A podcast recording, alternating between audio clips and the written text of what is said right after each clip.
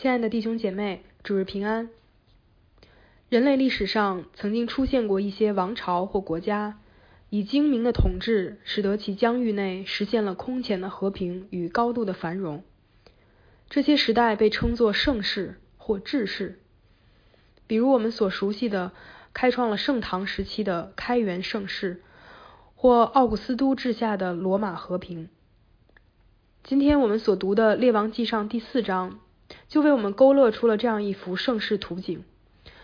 它是早在公元前十世纪所罗门统治全以色列时的黄金时期。这幅画面在以色列的历史上以前不曾有过，以后也再没有出现。正应了神在前面第四章第三章对所罗门的应许：“我就应允你所求的，赐你聪明智慧，甚至在你以前没有像你的，在你以后也没有像你的。你所没有求的，我也赐给你，就是富足尊荣，使你在世的日子，列王中没有一个能比你的。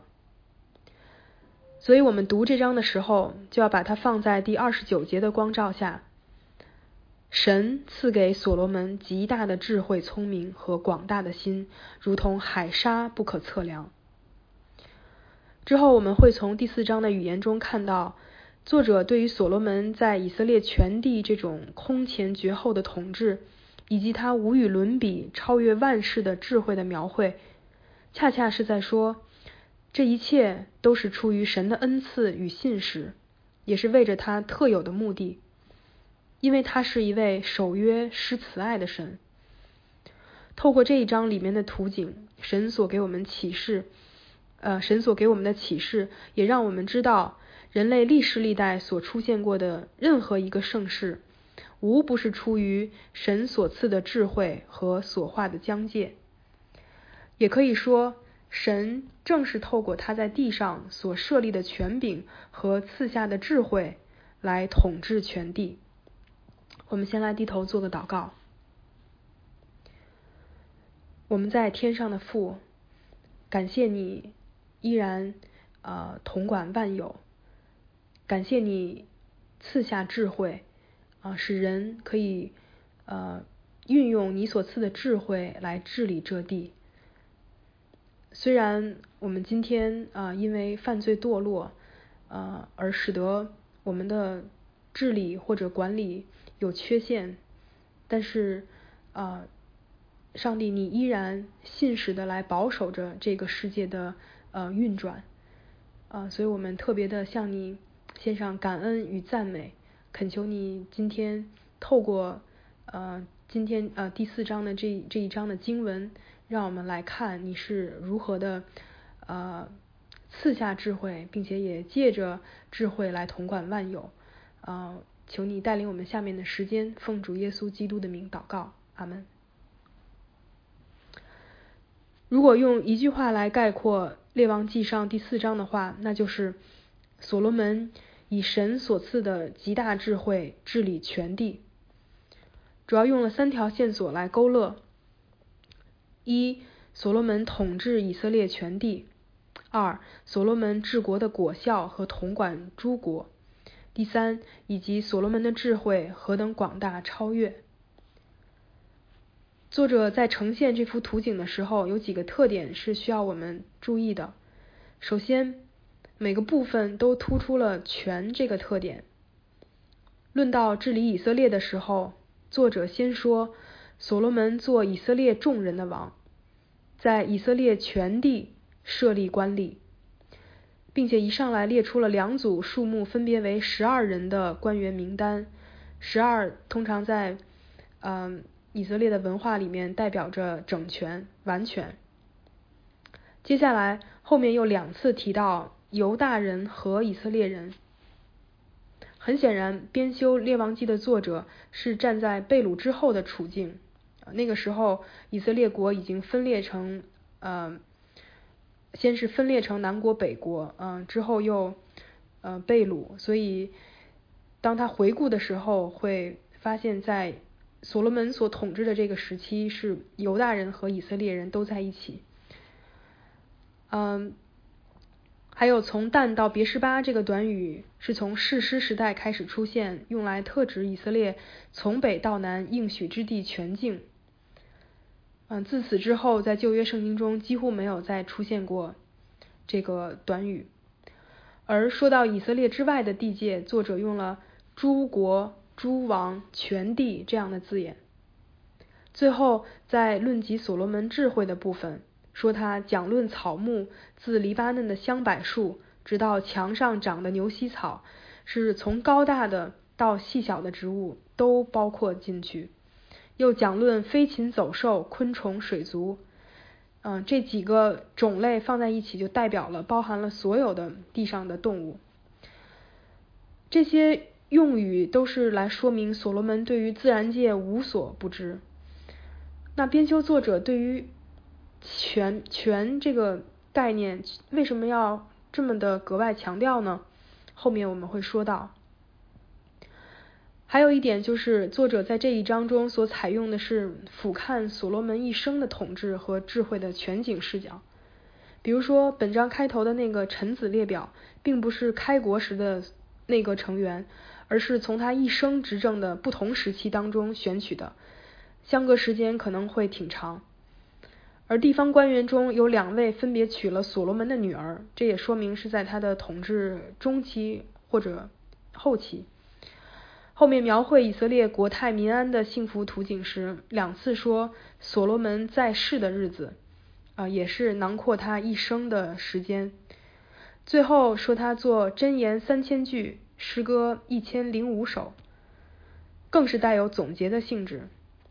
所以我想，作者在。这一章里是用所罗门作王的一生当中所展现的智慧，当然除了是建殿以外，啊，以及智慧所为他达成的全方位的果效，来见证神对所罗门应许的实现，同时又遥遥的反映出将来要来的那一位的完全的智慧和永远的国度。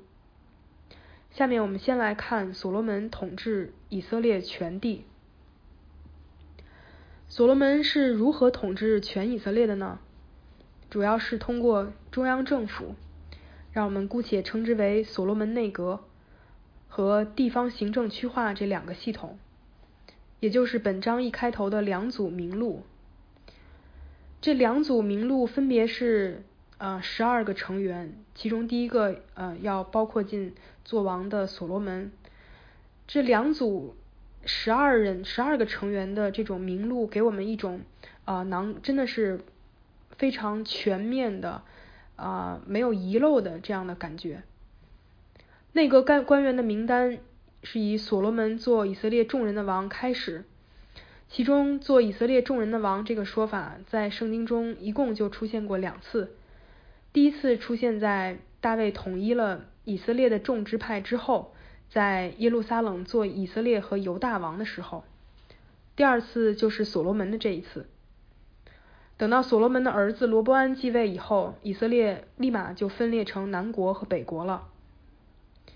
但是大卫的内阁名单，呃，前后出现过两次，一次是在他耶路撒冷登基初期，一次是在平定了亚沙龙的叛乱之后。那么所罗门内阁都设有哪些职务呢？首先是祭司，这里萨都的儿子指的是后代。从历代至上六章，我们看到萨都的孙子和第四代元孙都叫亚撒利亚。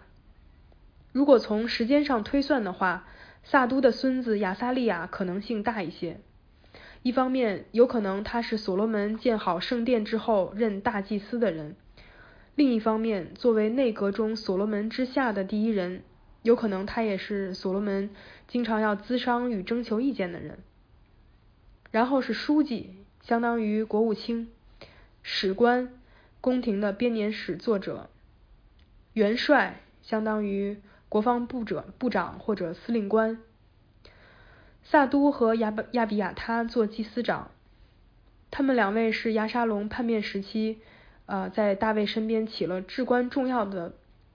至关重要作用的两个啊祭司，他们二人的名字也总是出现在一起。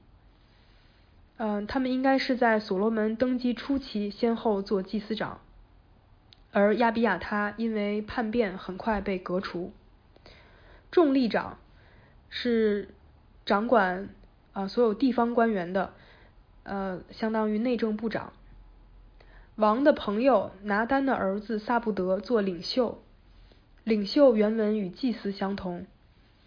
根据萨母尔记下八章所说，大卫的众子都做领袖，来推测他们的职责可能是与王室的一些宗教仪式有关，但不是在圣殿里面负责献祭的那样的啊祭司。这样看来的话，这里的拿丹很有可能是大卫的另一个儿子，而他的儿子萨布德原本的身份为领袖或祭司。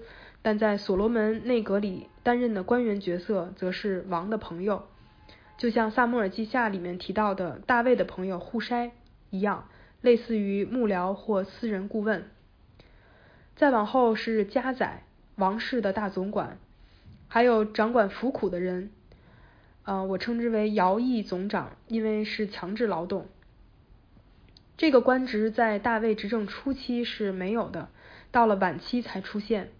可能是因为大卫常年的征战之后，出现了很多战败的俘虏。所罗门时期，圣经说国中所剩下不属以色列人的亚摩利人、赫人、比利洗人、西魏人、耶布斯人，就是以色列人不能灭尽的。所罗门挑取他们的后裔做服苦的奴仆。我们如果把这份所罗门内阁官员名单拿来跟大卫晚期的名单对照一下的话，就会发现。大卫晚期的大部分官员以及他们的后代依然留任于所罗门内阁，这对王朝的延续性和稳定性都是大有益处的。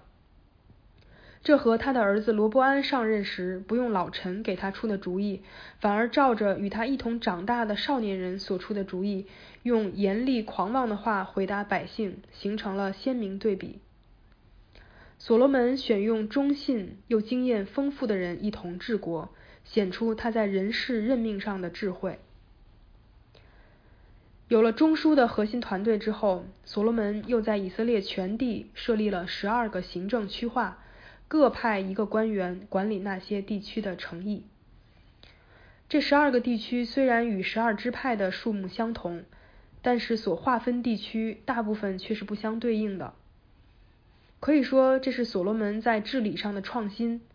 为的是确保每个地区每年有一个月要来供应供给王家的膳食，这就相当于他们的税收制度，而那些官吏则是税收总管。那王室所需用的食物有多少呢？换算下来，王室每天用三千公斤细面粉、六千公斤粗粗面粉、十头肥牛、二十头草场的牛、一百只羊，此外还有各种野味儿。注意，这是每天。二十七节说，那十二个官吏各按各月供给所罗门王，并一切与他同席之人的食物，一无所缺。跟所罗门王一起同席用餐的人有多少呢？据估计有四千到五千人。可见，供应王室王室用膳这件事儿是个庞大的工程和系统。除了食物以外，这十二个地区还需要纳税供应的是王的军队。二十六节和二十八节说，所罗门有套车的马四万，还有马兵一万二千，众人各按各份，将羊马与快马的大麦和干草送到官吏那里。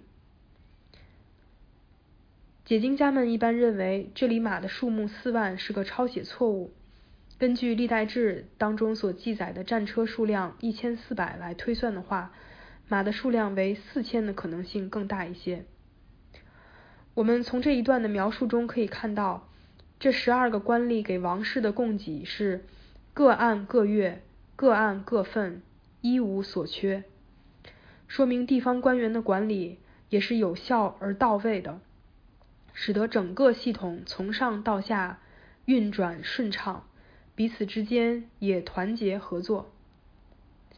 我们回想一下，在我们的日常生活中，任何一个团队，小到家庭，大到企业，要想运运转顺畅、无缝衔接，是多么的不容易。不仅需要合理的分工和资源分配，还需要每个岗位上的人都能尽职尽责，既有动力又有恩赐，彼此之间还要配搭合作。这整个系统和每个环节上需要多少的智慧？所罗门对于以色列全地的统治，向我们呈现出了他在人事、行政、税收、后勤、运输等方方面面上的。卓有成效的管理智慧，以及由此而来的整个社会的井然有序。这种有序不仅保证了王室的供给，更促使着全以色列的富强。可见，明智而有秩序的管理是神所赐的礼物。前一段时间我们讲教牧书信，里面论到不同职分的资格时，也多次提到管理这件事儿。比如，想做监督的，要好好管理自己的家，使儿女凡事端庄顺服。因为人若不知道管理自己的家，焉能照管神的教会呢？又说，那善于管理教会的长老，当以为配受加倍的敬奉。你会发现，我们总是很容易注意到身边那些善于管理的人。也总是被他们吸引，不由自主的就想向他们学习。所以说，善于管理不仅是一个既能反映神形象，又能荣耀神的品质，也是我们处处都用得上的恩赐和智慧。下面让我们来看一下所罗门治理的美好果效。我们再来一起读二十到二十一节和二十四到二十五节。犹大人和以色列人如同海边的沙那样多，都吃喝快乐。所罗门统管诸国，从大河到非利士地，直到埃及的边界。所罗门在世的日子，这些国都进贡服侍他。所罗门管理大河西边的诸王，以及从提夫萨直到加萨的全地，四境。尽都平安。所罗门在世的日子，从但到别十巴的犹大人和以色列人，都在自己的葡萄树下和无花果树下安然居住。这两组经文交叉平行，说的主要是两件事儿：一个是全境的百姓都吃喝快乐，安然居住；另一个。是四境尽都平安，所罗门统管诸国。这就是我一开头说的那幅以前不曾有过，以后也再没有出现的画图景。公益、秩序、富足、平安、快乐，这不就是幸福美满人生的标本吗？在这里面都出现了。这不是每个时代的人们辛苦打拼想要得到的吗？不就是《桃花源记》所描绘的美好世界吗？说到底，人们的生活理想，不就是能够在属于自己的一片土地上劳碌吃喝，同所爱的人快活度日吗？就像所罗门在传道书里说的那样，原来人在日光之下，莫强如吃喝快乐。因为他在日光之下，神赐他一生的年日，要从劳碌中时常享受所得的。人类之所以一直以来都有一个田园生活的向往，我想是因为在人的心灵深处都有一个模糊的伊甸园的记忆，而那样一个幸福人生的愿景，在所罗门治下竟然达到了。这就是所罗门以智慧治国的那个美好的果效。王的富有固然是王的尊荣，但是比起王自身的富有，百姓的生活富足幸福，才是君王治理国家真正的成功。其实，不管是父母，还是配偶、老师、牧师或企业家，真正的成功。都是让跟你一起生活的人，或者你手下的人感到满足和幸福。我们的价值在于我们是否能给他人带来益处。从这个意义上讲，所罗门王非常成功，因为不仅百姓富足，就连他所统管的周边诸国也都进贡服侍他，说明他们都臣服于他，佩服他。除此之外，这几节经文当中用了一些特定的惯用语，来提醒我们这里发生了什么事情。当你听到海边的沙，你会想起什么吗？这个短语还在哪里出现过？圣经里面什么时候用过类似的表达？对，就是神跟亚伯拉罕立约的时候。创世纪十五章里，神在异象里对亚伯拉罕这样说：“你向天观看，数算众星，能数得过来吗？你的后后裔将要如此。”又对他说：“我是耶和华，曾领你出了加勒底的乌尔，为要将这地赐你为业。我已赐给你的后裔，从埃及河直到伯拉大河之地。”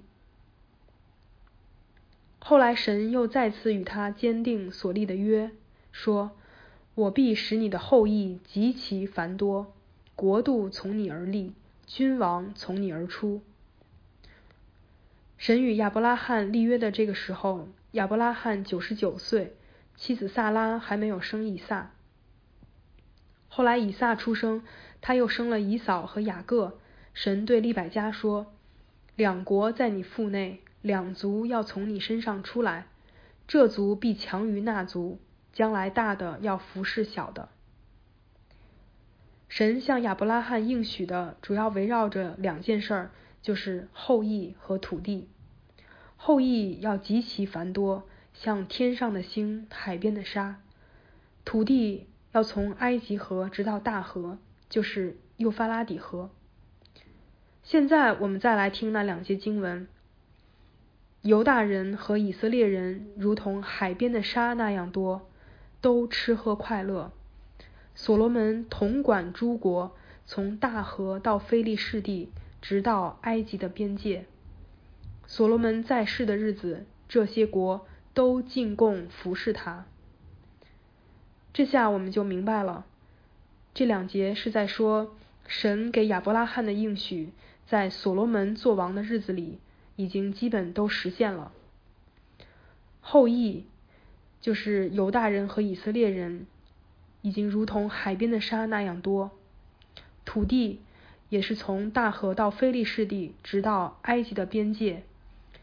这是以色列历史上，呃，他们的疆域最接近应许之地的全境的时候。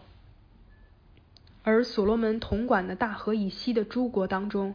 就有以扫的后裔以东，这些国也都进贡服侍他。从神与亚伯拉罕立约，到所罗门在应许之地全境作王，在这一千多年的时间里，神悉心的保守、引导他所拣选的子民，直到他的应许完全成就，显出他是如此信实、守约、施慈爱的一位神。如果说二十到二十一节凸显了亚伯拉罕之约的实现，二十四到二十五节则是强调所罗门的治国给以色列带来的平安。所罗门管理大河西边的诸王，以及从提夫萨直到加萨的全地，四境尽都平安。所罗门在世的日子。从但到别什巴的犹大人和以色列人都在自己的葡萄树下和无花果树下安然居住。前面说所罗门通过诸国，呃，统管诸国，那是一个疆域或辖区的概念。这里说所罗门管理诸王以及全地，更显出所罗门的权柄是在诸王之上，可以说他是诸王中的王。而他对诸王以及全地的管理没有带来纷争，也没有造成侵扰，带来的是四境尽都平安。我想也恰恰是因为四境尽都平安，战火止息，以色列从南到北全境的百姓才有可能都在自己的葡萄树下和无花果树下安然居住。在自己的葡萄树下和无花果树下安然居住，在旧约中是用来形容安宁、富足、和平、繁荣的一个主要的形象。这两节所描绘的画面传递给我们什么信息呢？就是所罗门以他的智慧成就了他所治理统管全地的和平。所罗门作为一位，呃，浮现在我们眼前的是所罗门作为一位和平的君王，管理着一片和平的国度，而百姓在其中都安然居住。这样的一幅和平、安宁、美好的这样的一个光景。它岂不是啊将来基督国度的一个缩影吗？事实上，我们知道所罗门治下的和平也不过是短短的四十年，转瞬即逝。犹大和以色列的上空不仅有分裂的乌云笼罩，还有被掳的黑暗在慢慢迫近。即便是在所记一片光明的这一章里。所罗门王国的各种危机也都隐隐若现。首先，《申命记》里规定，王不可为自己加添马匹。所罗门已经明显违背了神的话。其次，从王室的日用可以看出所罗门的奢华。就算物产再丰富，这样的奢奢华能够维持多久呢？第三，所罗门的行政区划。打破了十二支派原有的部落联盟，开了中央集权的先河。这又会给以色列带来什么影响呢？再有就是《历代志》和《七十士》一本都略去了本章中关于百姓生活幸福美满的部分，因为从后面几章来看，在日益沉重的徭役和负担下。百姓的生活究竟如何是有争议的。我们从后面可以知道，嗯，外邦的这些服苦的人，呃，有十几万，就连以色列人当中也有三万。但是在这一章里，经文本本身并没有着眼于这些负面的信息，而是着眼于所罗门做王的美好图景上。那我们就要来思想，为什么这样安排呢？这样安排行文的意图是什么？我想这一章之所以这样安排，是因为编修的作者带着对弥赛亚的盼望。前面我们已经说了，呃，《列王记》是在是在被掳之后所呃编撰的，所以尽管呃作者也是站在被掳之后的位置去回看所罗门。呃，知道他的失败，但他还是透过所罗门的统治，呃，看到了末后的日子弥赛亚在他国度里的统治。所以弥赛亚在他国度里面的统治，呃，也会是，呃，一定也会是像所罗门的呃统治所彰显出来的这样的有秩序，呃，有平安，有富足，有快乐等等。所以，因此，作者在这一章里所勾勒出的美好图景，激发我们对于基督再来执掌王权，并且开启永恒国度的想象与盼望。它也赋予了我们语言去描绘将来的景象。这就是为什么作者一再的强调“权”这个概念，因为只有耶稣基督才能真正实现在全地的统治。唯独他是宇宙的主宰。所罗门统管大河到埃及河之间的全地，耶稣基督要执掌权柄，从这海直到那海，从大河直到地极，诸王都要叩拜他，万国都要侍奉他。或者用我们更为熟悉的新约语言来说的话，就是神将他升为至高。又赐给他那超乎万名之上的名，叫一切在天上的、地上的和地底下的，因耶稣的名无不屈膝，无不口称耶稣基督为主，使荣耀归于父神。所罗门是一位和平的君王，他使四境尽都平安，又使百姓安然居住。而耶稣基督则是借着他在十字架上所流的血，成就了和平，叫万有都与父神和好，又将他的平安赐给我们，也叫他的平安在我们心里做主。他又告诉我们，在天父的家里有许多住处。他去原是为我们预备地方地方去，他若去为我们预备了地方，就必再来接我们到他那里去。所罗门的智慧极广大，如同海沙不可测量，胜过东方人和埃及人的一切智慧，又胜过万人。弟兄姐妹，你们羡慕所罗门这极广大又极超越的智慧吗？放到今天来看，所罗门也许可以拿一百个博士学位，同时胜任一百个 C 什么 O，然后占据福布斯富豪榜第一名一百年。但是，你能想象吗？那总为神的能力、神的智慧的那一位亲自向我们显现了，神又使他成为我们的智慧、公义、圣洁、救赎。这就是上一次园林牧师所讲，所罗门没有求的那更高的智慧。亲爱的弟兄姐妹，我不知道你心目中为理想人生勾勒的图景是怎样的，也不知道你对理想的君王和国度有怎样的想象。但愿今天我们所分享的这幅所罗门治下的盛世图景，能够激发我们对耶稣基督再来。并以完全的智慧统治他永恒国度的盼望。今天我们其实也都活在他的统治之下。今天他以他，嗯，凭他救恩的智慧，已经将他的百姓，呃，都招聚到他的教会当中。虽然我们还在期盼着他的再来，但是今天他已经透过设立在教会里面的。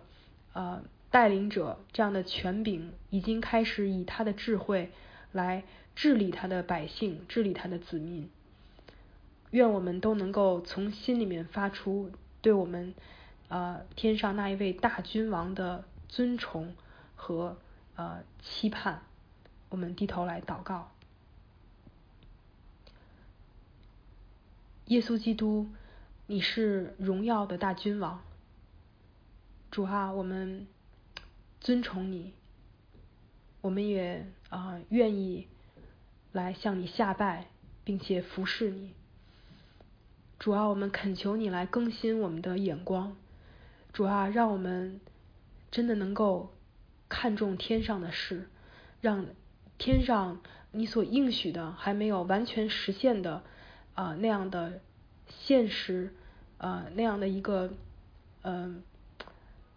那样的一个场景能在我们生命当中成为真实，就像主啊，呃，就像父神你所向亚伯拉罕应许的，呃，在过了一千年之久，呃，终于完全的实现。但是亚伯拉罕当时因为相信你就成为他的义。